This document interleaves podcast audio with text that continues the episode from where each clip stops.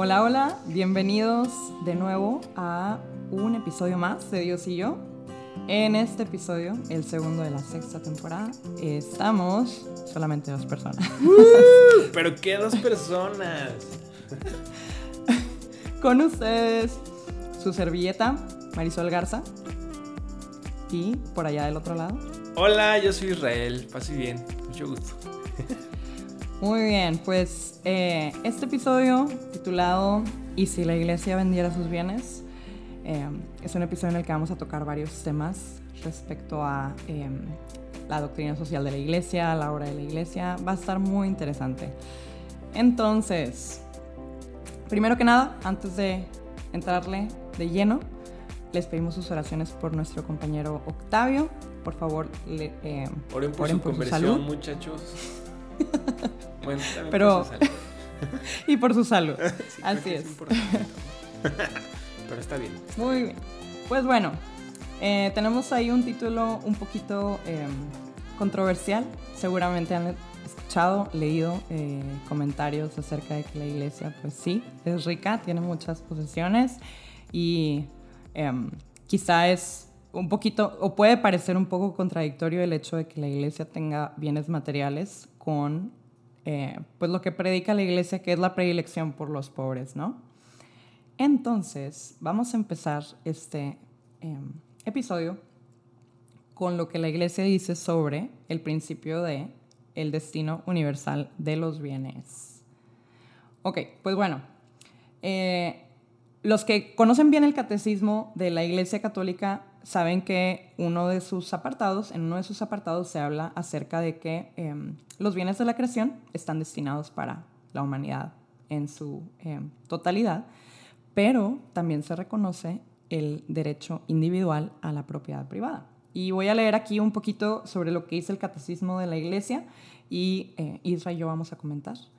Dice, el derecho a la propiedad privada, este, ya sea recibida o ganada de manera justa, no puede em, eh, como superponerse al eh, don original de la tierra para toda la humanidad.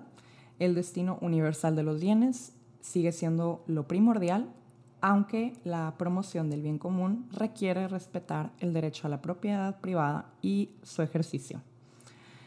Y también dice un poco más adelante que los bienes de producción, ya sean materiales o inmateriales, como la, tierra, eh, las em, fábricas, obras artísticas y de otro tipo, obligan también a la gente que los posee a emplearlas de manera que beneficien al mayor número de personas. Aquellos que tienen bienes para usarlos eh, y para consumirlos deben de hacerlo con moderación, reservando la mejor parte es importante, reservando la mejor parte para eh, sus huéspedes y para los enfermos y los pobres. ¿Qué piensas, Isra?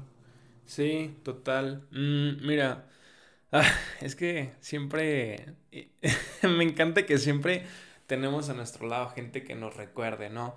Em, ¿Qué pasaría si la iglesia vendiera todas las riquezas que tiene, ¿no? y todas las cosas de oro que tiene adentro del templo y todos los bienes eh, terrenales que muchos de ellos ya ni siquiera se usan y los que sí se usan, eh, pues todo lo que están generando, ¿no? Imagínate a todas las personas que se podría apoyar. Se acabaría con el hambre del mundo, no manches. Pero, pues bueno, ya después hablaremos un poquito más de, de ellos, pero nosotros, hablando de esta riqueza, para empezar, ¿qué tipo de riqueza visualizamos nosotros, no? La iglesia posee esculturas, pinturas, propiedades y un montón de cosas más, pero aún con ello, las riquezas, más que ser una riqueza material no es algo que, que se deba o incluso que se pueda, como mencionas por el lado de, de mm, el respeto a la propiedad, que se pueda vender. ¿A, ¿A quién se la vendes? ¿Cómo la vendes? ¿Por qué el gobierno de México no vende eh, bellas Artes, por ejemplo, ¿no? Hablando de cosas de la iglesia en Francia, ¿por qué no se vende Notre Dame? Es, es más el valor de lo que representa que, solo lo que monetariamente pudiera llegar a costar, ¿no? Es una riqueza de la humanidad del país y simplemente están siendo administrados por la iglesia, ¿no? Claro, claro. Y, y también, como dice Isra, más adelante vamos a, profundizar en esto. Me parece muy interesante que...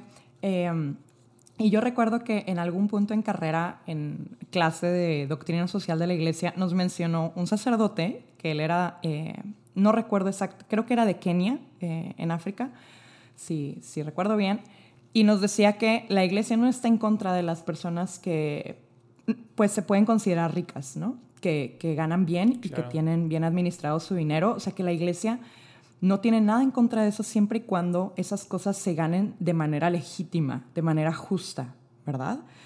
Y lo que me parece interesante también es lo que menciona aquí el, el catecismo de que, em, pues finalmente como católicos tenemos que reconocer que lo que recibimos o lo que tenemos, todo lo que tenemos, no nos viene porque eh, nada más yo trabajé muy duro, ¿no? Trabajé muy duro y yo me lo gané siempre tenemos que reconocer que lo que recibimos es un don de Dios, de que si tenemos algo es porque Dios lo permitió, ¿no? O sea, porque fue su soberana voluntad que tuviéramos esas cosas. Entonces, es parte también de, eh, pues, lo que creemos, o sea, eh, esa relación que establece Dios en el Génesis con, con la humanidad y que, que le, le, dice al hombre y a la mujer que vamos a ser administradores de los bienes, ¿no?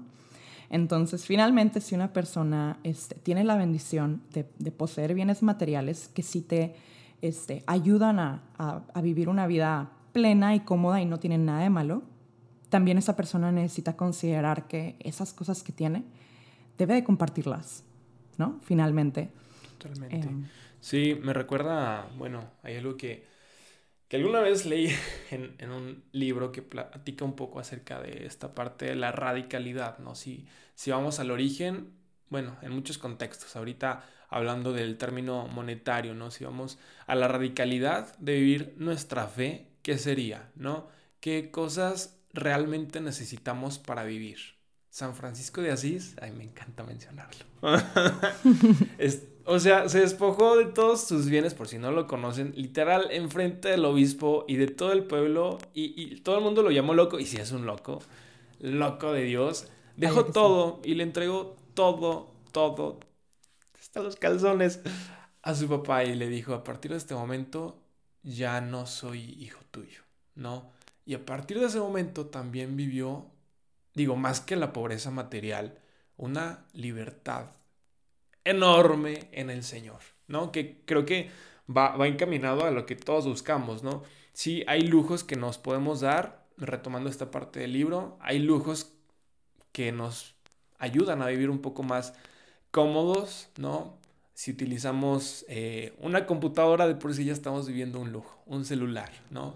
Si nos vamos a la radicalidad, pues hay cosas que sí son lujos, pero que nos ayudan y que también eh, Dios nos está permitiendo recibirlos para lo que tú quieras, cumplir con una misión, pero también hasta qué punto eh, es algo que está siendo de provecho o, es algo que, realmente es algo innecesario, ¿no? Creo que, bueno, tratándolo como a, un nivel personal, eh, ahorita pues lo vamos a aterrizar un poco más a, nivel iglesia, pero ese es el origen a partir del cual eh, hablar siempre de términos económicos es, un tema controversial, ¿no? Y el origen de todos los males. así es, así es. Quiero mencionar también algo que dice el, eh, que dijo el Papa Pablo VI en su encíclica Populorum Progressio en 1967. Dice, todos sabemos que los padres de la Iglesia pusieron el deber del rico para el pobre en términos eh, absolutos, ¿no? Y que San Ambrosio decía, cuando tú le das algo, algo al hombre pobre, no, les no le estás dando algo que, eh, que es tuyo, sino le estás regresando algo que es de esa persona, algo que le pertenece a él. Dice, te has estado apropiando cosas que son para el uso común de todos y esto me pareció muy interesante. Dice, la tierra le pertenece a todos, no solo a los ricos, ¿no? Que es algo que probablemente muchos han estado escuchando en los últimos años acerca también de lo que dice el Papa Francisco en su encíclica Laudato Si, acerca de pues cuidar nuestro hogar común, que es la tierra, y que la tierra le pertenece a todos, ¿no? Y que este, pues hay ahí también, eh, digamos, asuntos... Eh, conflictos morales de que los, los ricos muchas veces eh, viven, vivimos vidas eh, en las que tenemos más de lo que necesitamos y en las que finalmente después eh, los más afectados son los pobres, no solamente por las carencias que pasan, sino porque en otros temas, el cambio climático y, y otras, otras cosas similares, los que más van a sufrir son los pobres. Claro. Entonces me pareció interesante ese... Sí, y es que siempre hablando de los pobres, pues es algo que nos gustaría que, fuera un poco más humanitario, ¿no? Por parte de nosotros, de cualquier persona del mundo, siempre nos cae la pregunta, ¿qué es más importante, ¿no? Combatir la pobreza o lo que tú quieras, ¿no? Em, lo que nos echan mucho, la historia de una catedral, de un convento, em, de algo tan sagrado, tan valioso que tienes adentro del templo o combatir la pobreza. Lo que a veces olvidamos es que incluso también esos lugares generan más rama económica para asociaciones, para misiones y misioneros católicos y, muchos no saben cuánto tiene la iglesia o en qué se usa el dinero realmente, ¿no? Y, en, el caso hipotético de que esto se hiciera, hay una historia que, que me gusta mucho. En el año 1982, cuando el Papa Juan Pablo II visitó por primera vez a Brasil. De hecho, era la primera vez que un papa visitaba tierras brasileñas. Era algo así como un congreso eucarístico, si no mal recuerdo. Pero el Papa Juan Pablo decidió salir de su agenda y pidió que lo llevaran a una favela. Estas comunidades marginadas. ¿Y qué fue lo que hizo? Se quitó el anillo y se lo entregó a la gente de ahí a través del sacerdote que trabaja ahí en, las favelas. Y hasta el día de hoy, ¿ustedes creen que lo vendieron? Digo, uno pensaría normalmente si, o sea, realmente son comunidades tan vulnerables. Pero hasta el día de hoy lo guardan como una reliquia de mucho valor. Imagínense un, el anillo papal de, de Juan Pablo II, de un santo. Tiene un valor incalculable. Y finalmente, pues esa no es la mentalidad de la gente, ¿no? De vender algo para ahorita nos lo repartimos y ver qué nos compramos, sino que a veces nos gusta criticar, ¿no? Y el Papa Juan Pablo II en esa ocasión mencionó, en todo el mundo la iglesia desea ser la iglesia de los pobres, algo muy similar a lo que el Papa Francisco mencionó en su primera rueda de prensa en marzo del 2013, cómo quisiera una iglesia pobre y para los pobres, ¿no? De ahí su nombre, el Papa Francisco, por Francisco de Asís, cuando alguien le recordó, no te olvides de los pobres. Pero en todo caso, ¿qué gastos debería el Vaticano hacerse menos? ¿no? Siempre buscando la austeridad con la que se ha mostrado el Papa Francisco desde su primer día. Hay otro ejemplo, el Lamborghini que le regalaron al Papa Francisco en el año 2018, carísimo de París, bueno, era italiano. sí, ¿verdad? Y que se subastó a final de cuentas para que esos fondos fueran destinados a los lugares dañados por la guerra. Los zapatos del Papa Francisco, cuando se movía en autobús siendo cardenal también. Un ejemplo claro de distinción entre esa riqueza material que sí se dona y la riqueza cultural e histórica que no le pertenece a nadie y a la que la iglesia simplemente está siendo administradora de algo que le corresponde guardar y proteger. Claro, no, y em, realmente eh, Jesucristo lo, dice en el Evangelio, ¿no? Eh, cuando, cuando Jesús dice, em, y no recuerdo, no recuerdo ahorita el Evangelio, pero todos conocemos el pasaje en el que menciona que em, los ricos van a, van a batallar para entrar en el reino de los cielos, no se refiere a que si tienes mucho dinero no vas a poder entrar al cielo. No es eso lo que quiere decir, sino finalmente el hecho de que, ¿dónde está tu corazón, no? Si tu corazón está en, no en que tengas muchas cosas, porque también como mencionaba Madre Teresa de Calcuta, que, me encantaba que, que decía eso, dice, si Dios quiere que nazcas en un palacio, ahí es donde tienes que estar. Si Dios te mandó nacer en la calle y estar en la calle, ahí es donde tienes que estar, ¿no? Finalmente es ese, ese reconocimiento de que eh, donde estás y, y, y, lo que tienes es algo que Dios ha permitido. Y ahora lo que tú tienes que hacer es dejarte guiar por Dios para ver, ok, ¿qué hago con lo que tengo? ¿Cómo lo comparto con otros? Porque finalmente es compartiendo, siendo solidarios, eh, siendo caritativos y no, no como un, ponerte por encima del otro de yo tengo, entonces yo te doy, yo soy mejor que tú porque tengo más y mira qué bueno soy. No, no es eso, sino es finalmente em, compartir, como decía San Ambrosio, lo que le pertenece al otro, porque la tierra la hizo Dios para todos, ¿no? Entonces, finalmente lo que tienes, pues eh, tú eres el administrador. No significa que esas cosas sean tuyas eh, y que debes de tenerlas nada más para ti, porque si esa es la manera en la que ves las cosas, entonces sí, entrar en el reino de los cielos va a ser muy difícil. Así es. La neta sí. Así es. Y hablando de la iglesia, siempre se tiende como mucho a generalizar, ¿no? Me encantó esta parte de la casa común que a veces es, es, es difícil, es difícil comprenderlo realmente, no solamente eh, en términos de, de, cuidado, sino también de, de compartirlo, ¿no? Y, y, ciertamente hay gente en la iglesia que, que, lo hace mal, ¿no? Tantos temas tan delicados en la iglesia, no solamente en este contexto, sino otros más que son una realidad, sacerdotes religiosas y laicos que se han equivocado, pero recordemos que la iglesia es humana y también es divina a la vez.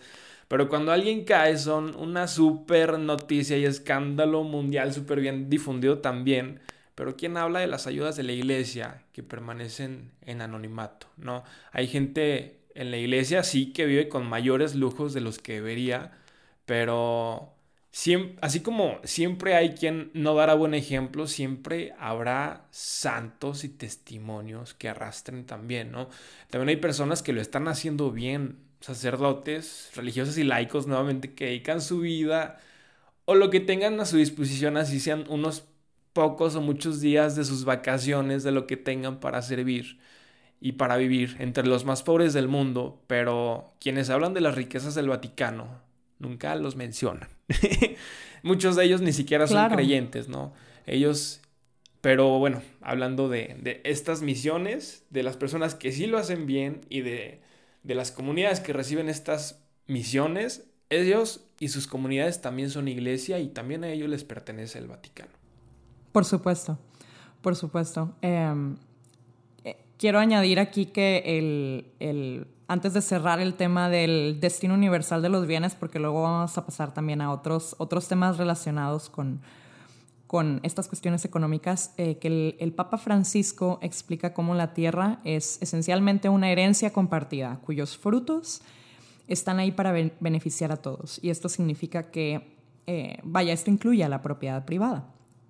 También escribe esta idea que exploró el Papa Juan Pablo II cuando decía que la iglesia defiende el derecho legítimo a la propiedad privada, pero también enseña eh, de manera muy clara que siempre hay como una em, hipoteca social en toda la propiedad privada. Es decir, que los bienes tienen que servir el propósito general que Dios les dio, que es finalmente que todas las personas puedan realizarse. Aunque sabemos que este mundo pues es un mundo eh, corrompido, ¿verdad? Este no es nuestro hogar final, tenemos que tratar de hacer que, eh, tenemos, tenemos que tratar de traer el reino de los cielos aquí hasta que lleguemos a, a nuestro último hogar, que es el cielo.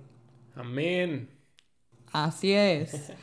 Eh, pues bueno, esto es para eh, explicar un poquito cuál es la postura de la iglesia respecto a la propiedad privada, que sí la defiende el catecismo, pero también otra de las cosas que precisamente el Papa Francisco, haciendo, eh, como decía Irra, honor a su nombre, eh, en sus encíclicas, particularmente la de Laudato Si y también Fratelli Tutti, eh, menciona que la propiedad privada está por debajo del destino universal de los bienes y que pues tenemos que asegurarnos de que eh, las, cosas, las cosas materiales, también por, por las cuestiones de que vivimos ahorita en momentos en que, em, digamos, los bienes sabemos que son finitos eh, y estamos lidiando también con eh, problemas ambientales que suponen un riesgo para los más vulnerables. Tenemos que asegurarnos de que los más vulnerables están siendo protegidos el Papa Francisco, pues, eh, realmente no está haciendo, eh, digamos, controversia al decir que tenemos que poner por encima de todo el destino universal de los, bienes antes de la propiedad privada, lo cual no quiere decir que él está tomando una postura comunista de, este, eh, de renunciar a, la propiedad privada, sino de que tenemos como, como católicos cristianos que poner por encima, ¿verdad? Cubrir, cubrir lo nuestro, cubrir las necesidades de la familia. Eso siempre ha sido este, importante para, para poder realizarnos y, buscar también eh, las maneras de ayudar a cubrir las necesidades de otros que no, no han tenido los privilegios que tenemos. Finalmente, cuando hablamos de, esta parte, em, e, es como interesante, ¿no? Preguntarnos aún con, con todo esto que tenemos eh, y, que, pues, como tú lo dices, ¿no? E, está por encima incluso de, de la propiedad privada. Pero bueno, forma parte del Vaticano y, al ser del Vaticano forma parte de la iglesia y de todos nosotros. ¿Qué hace el Vaticano con todo ello? Siempre recuerdo eh, una maestra de administración en la universidad que decía que las mamás, las madres de familia son las mejores administradoras porque hacen que todo rinda, que todo llegue eh, de la forma correcta a su destino en donde se necesita, ¿no? Y me acordé justamente tomando este tema de, del Vaticano, de la iglesia, porque es también la madre iglesia, ¿no? ¿Y qué hace con todo esto? Eficiencia, de la misma manera que una madre de familia con su familia. Hace muchas cosas con muy poco. ¿Cuánto costará cada misionero en, en África? ¿Quién sostiene las misiones en donde no hay colecta. O la hay, pero ni siquiera está cerca de completar los gastos que se generan a nivel em, necesidades humanas de los misioneros y aún más para llevar el Evangelio. O sea, la la gasolina es mucho más cara estando en esos lugares. ¿Quién sostiene los apostolados que nos hacen ser esa iglesia pobre y para los pobres? ¿no? La iglesia se mantiene, sí, de lo que dan sus fieles, pero y en los países pobres, digo, también dan sus fieles, sean pocos o muchos, pero también siempre se necesita de la generosa colaboración de otros países en donde las colectas son un poquito más ricas, ¿no? Por cuestiones macroeconómicas y, no tenemos la misma denominación monetaria. La iglesia no recibe un sostén, digamos, parejo de todos los países, ¿no? Eh, eso es una realidad. en, cifras oficiales, eh, el 20% de la población de los cerca de 8 mil millones de personas que somos actualmente en el mundo, el 20% subsiste con menos de 1.25 dólares al día, ¿no? Si tú subsistes con menos de 1.25 dólares, estás en esa parte de pobreza y eh, definida por la ONU. Y, bueno, esto no es más que una prueba más de, de esa necesidad de comunidad que, que, debemos como, como iglesia y como hijos de Dios para ese cuidado de la casa común y también de nosotros como miembros del mismo cuerpo místico de Cristo, ¿no? Queremos también mencionarles acerca de una nota. El Papa Francisco, en el 2020, publicó su nueva encíclica titulada Fratelli Tutti, Hermanos Todos. Eh, y en esta afirmaba eh, de alguna manera que la, tradición de la iglesia sobre la propiedad privada siempre ha estado de, como secundaria a el destino universal de los bienes. Y pues hubo varias reacciones respecto a esto, a esto que se comentó. Y de hecho, en, el 2015, en Laudato Si, en su encíclica, también mencionaba que la tradición cristiana nunca ha reconocido el derecho a la propiedad privada como absoluta e inviolable. Y eh, mostraba que lo fundamental siempre ha sido compartir eh, los bienes eh, entre todos y se concluye que el derecho a la propiedad privada solamente se considera como un derecho natural secundario. Hubo gente que lo criticó porque esto está como eh, alejado de lo que se enseñaba en la encíclica Rerum Novarum del Papa Leo XIII, en la que, esto fue en 1893, por cierto, en la que em, se inauguraba la enseñanza social moderna católica y se mencionaba en ella que el principio de la propiedad privada era sagrado e inviolable. Sin embargo, eh, muchos teólogos, respecto a lo que menciona el Papa Francisco, dice que eh, no, es no es inconsistente lo que él está diciendo con lo que enseñaba el Papa Leo XIII, eh, en su encíclica, sino que de algún modo está em, dándole fuerza a la tradición original de la Iglesia de cómo se entiende la propiedad privada en relación con el bien común. Y aquí voy a también leer un poquito de lo que explica una teóloga llamada Megan Clark de la Universidad de St. John. Dice desde el principio, la enseñanza social católica ha mantenido que eh, lo primero es el, eh, es el principio del destino universal de los bienes, lo secundario es la propiedad privada y eh, que el destino universal de los bienes es la manera en la que la Iglesia describe la intención divina de que los bienes creados son para ser compartidos por la humanidad en su totalidad. Que también ella, eh, eh, Clark, Megan Clark, dice que muchas voces de los padres de la Iglesia se incluyen en, en Fratelli Tutti que San John eh, Chrysostom mencionaba, y esto es una, eh, digamos, esto es algo que él, él escribió, que no compartir nuestra riqueza con los pobres es robarles y quitarles su manera de tener una vida digna. Que lo que los ricos poseen no es solamente de ellos, sino de todos. Entonces, eh, aunque se critica al Papa Francisco porque definitivamente él está en contra del capitalismo sin límites, ¿verdad? Que eh, finalmente eh, los países que tienen más riqueza toman de los países que están en vías de desarrollo, critica él que esa no es la manera de vivir la enseñanza católica.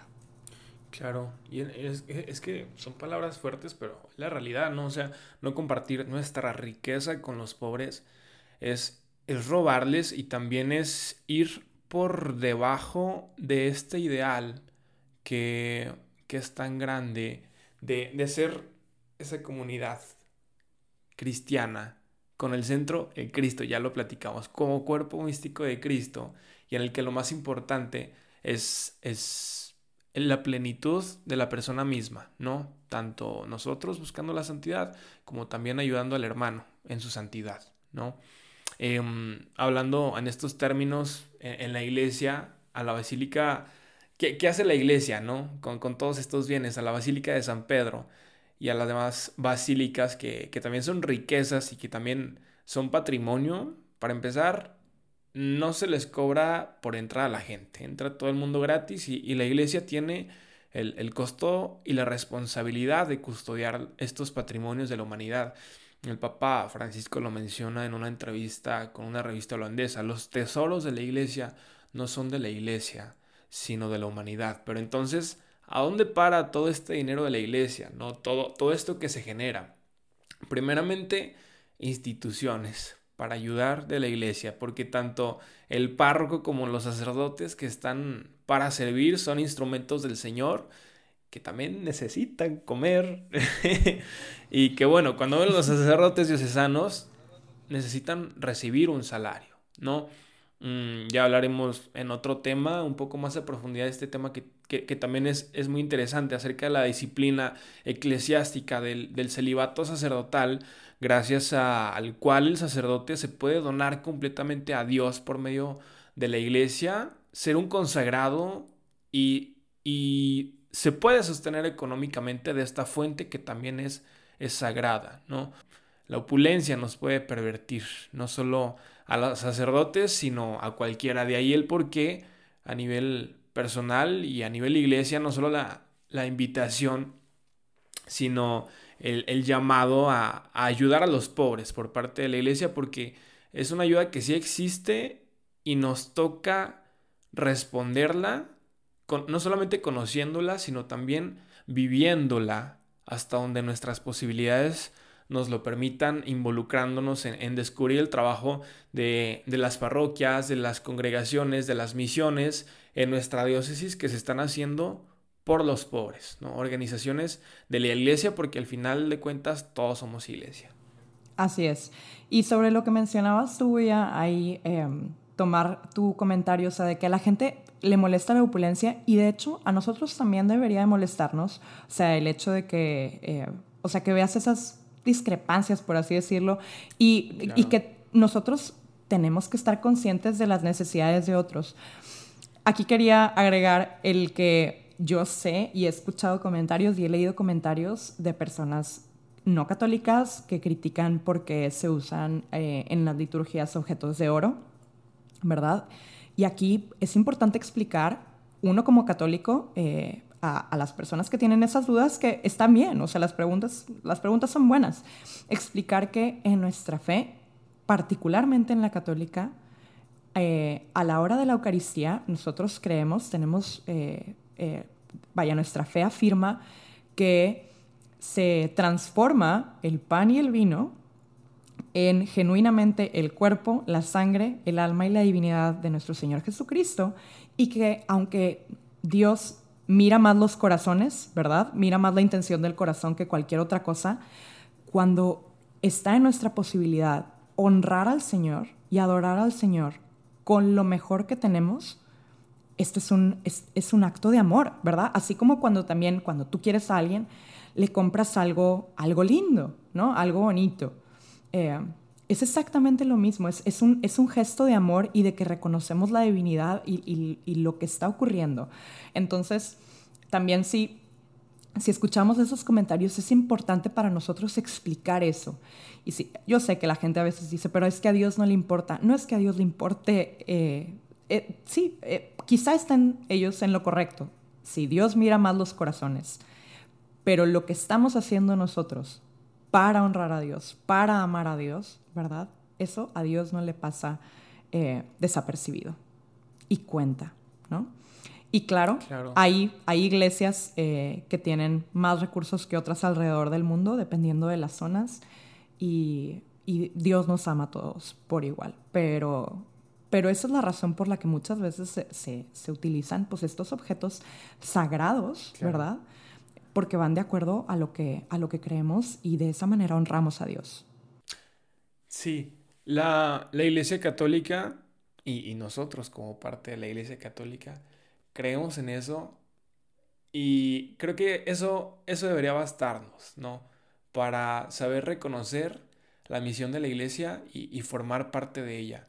Mm, es, bueno, en algún momento también la revista The Economist reconoció a la Iglesia Católica como la mayor organización no gubernamental del mundo con más de 114.738 instituciones de asistencia, beneficencia, hospitales, orfanatos, asilos, y que gracias a Dios en el último siglo hemos tenido grandes ejemplos de papas y santos humildes, así como también Jesús fue humilde y, y nació pobre, pero el mayor testimonio, como ya lo comentábamos, es, es, con nuestra vida, ¿no? La mayor respuesta que podemos dar a estas interrogantes que van a seguir. Y bueno, de ahí el por qué la importancia también del quinto mandamiento de la Santa Madre Iglesia, ¿no? Se nos pide ayudar a la Iglesia en sus necesidades. Sabemos que no es proporcional la ayuda aquí que en Europa, que en África, ¿no? Pero precisamente por eso estamos ahí al pie del cañón, a través del diezmo, a través de la ofrenda o a través de cualquier otro apostolado al que nos queramos unir. O si queremos aportar económicamente, pues que sea como ese pasaje de la Biblia, ¿no? Que sea lo que nos duela y no lo que nos sobre, ¿no? Porque al final eso rinde frutos, muchos más frutos que, lo que nos pudiera sobrar. Y bueno, todas las organizaciones humanitarias, que forman parte de la iglesia, que nos invitan a donar y a orar por la iglesia necesitada en el mundo. Así es. De hecho, eh, esto viene, es algo que la iglesia sigue haciendo y que ha venido haciendo desde sus inicios. De hecho, los antiguos romanos eh, estaban perplejos por la caridad de los cristianos y de esa manera los reconocían. Y, y es que la, la vida del, del, católico, del cristiano católico, siempre ha sido eh, siempre ha estado fundamentada en, la caridad, ¿no? Y, dice aquí, eh, tengo una nota de, del 2018 que de hecho menciona las, las cifras que nos decía Isra, que si te, va, si te vas al, al inicio de la cristiandad, los antiguos romanos están perplejos de cómo la comunidad cristiana se daba a los pobres, atendía a los prisioneros y cuidaba eh, huérfanos. Eso era algo que en el mundo antiguo no se hacía a los huérfanos y a las viudas. Esto es algo que vino a enseñarnos Cristo y que eh, Roma no, no, era parte de, de la vida de, de, estas personas. La iglesia siempre se ha tomado este, este mandamiento de, de Cristo de amar a los otros de manera muy, eh, muy fiel. Y igual como mencionaba Israel, la iglesia no solamente es una institución espiritual, sino que también es, eh, es, es, una, es una institución muy grande, o sea, que constituye a todos los fieles, a todo el cuerpo místico de Cristo.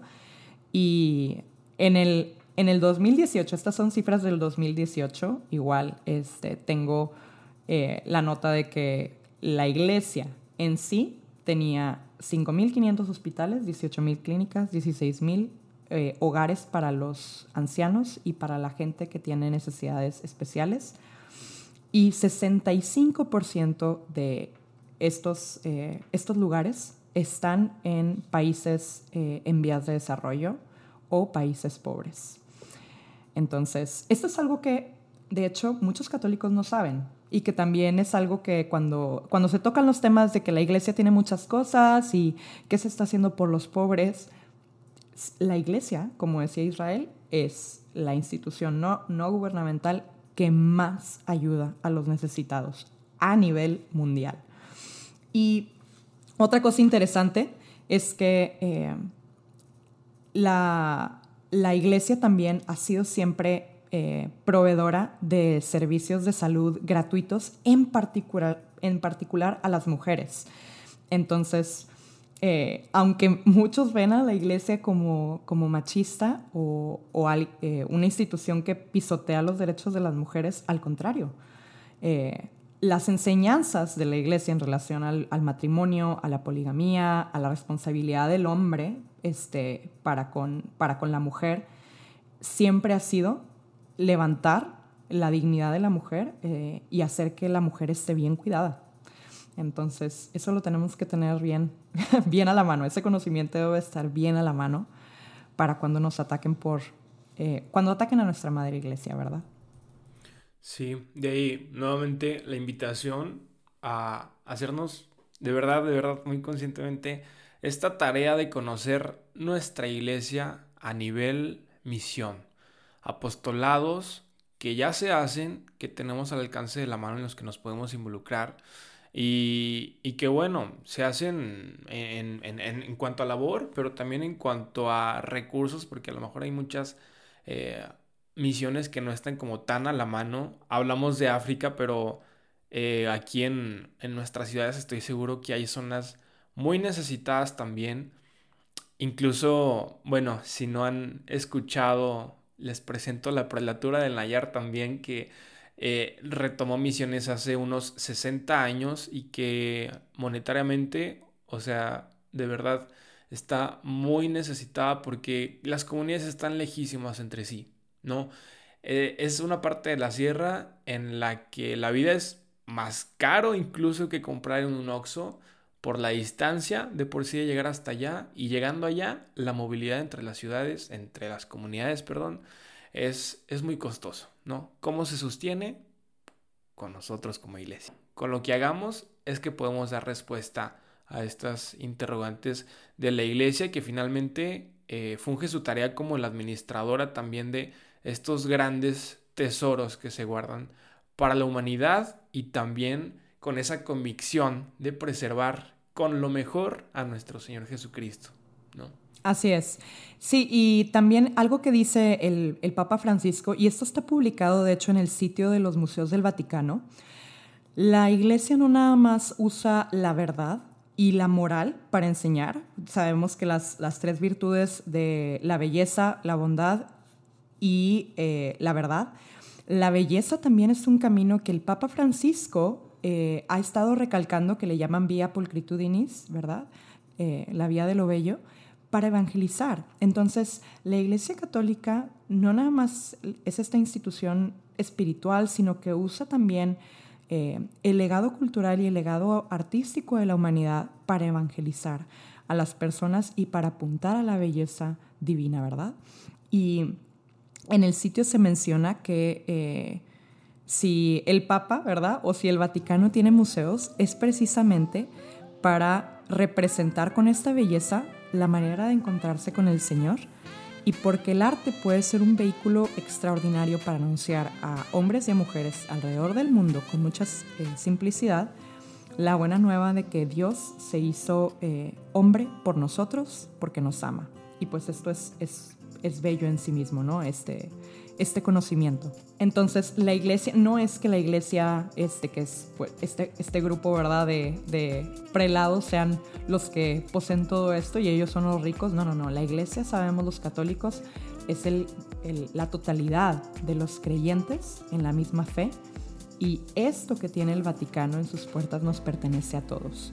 La iglesia viene a ser la administradora y la guardiana de estos tesoros que que pues son, son para todos. Y de hecho no nada más para los católicos, aunque pues sí preservan la historia, ¿verdad?, de más de dos mil años de, de, los cristianos católicos, son para todos. Claro. ¿verdad? Y que también todos estos bienes culturales forman parte también de, de la liturgia sagrada, de, de, la evangelización y de los ejercicios de caridad que hacemos como iglesia. Así es. Pues bueno, eh, creo que cubrimos todo lo que queríamos cubrir. Recapitulando, eh, es importante conocer eh, lo que enseña la Iglesia sobre el principio del destino universal de los bienes y reconocer también que nuestra madre Iglesia, de la que somos parte, es, es, una, es una institución maravillosa que se dedica a cuidar la belleza de lo que ha logrado la humanidad, ¿verdad? Y también a cuidar la belleza de la gente que conforma, que conforma pues nuestra familia, ¿verdad? Nuestra familia en Dios, los pobres. Y dentro de la iglesia estamos nosotros, no estamos excluidos. Cuando hablamos de la iglesia, estamos hablando también de todos los fieles Tú eres la iglesia, yo soy la iglesia. ¿Cómo dice? Así es. Hermano, ven, ayúdame. Así es. Entonces, pues les agradecemos que nos hayan acompañado en este episodio. Eh, la próxima semana nos veremos con más. Muchas gracias. Ahí andamos al tiro. También sigan eh, poniendo sus preguntas en, en Dios y yo Podcast en Instagram y las retomaremos en el siguiente episodio. Vale. Así es. Los invitamos a que si tienen alguna, alguna duda, eh, a partir del episodio número 3, estaremos contestando eso, me parece que al final. Pero bueno, por ahora quedamos sus servidores, Marisol Garza. Su servilleta, Israel Tinajera. Les deseamos paz y bien, que pasen un excelente día. Paz y bien, un abrazote, bonita semana.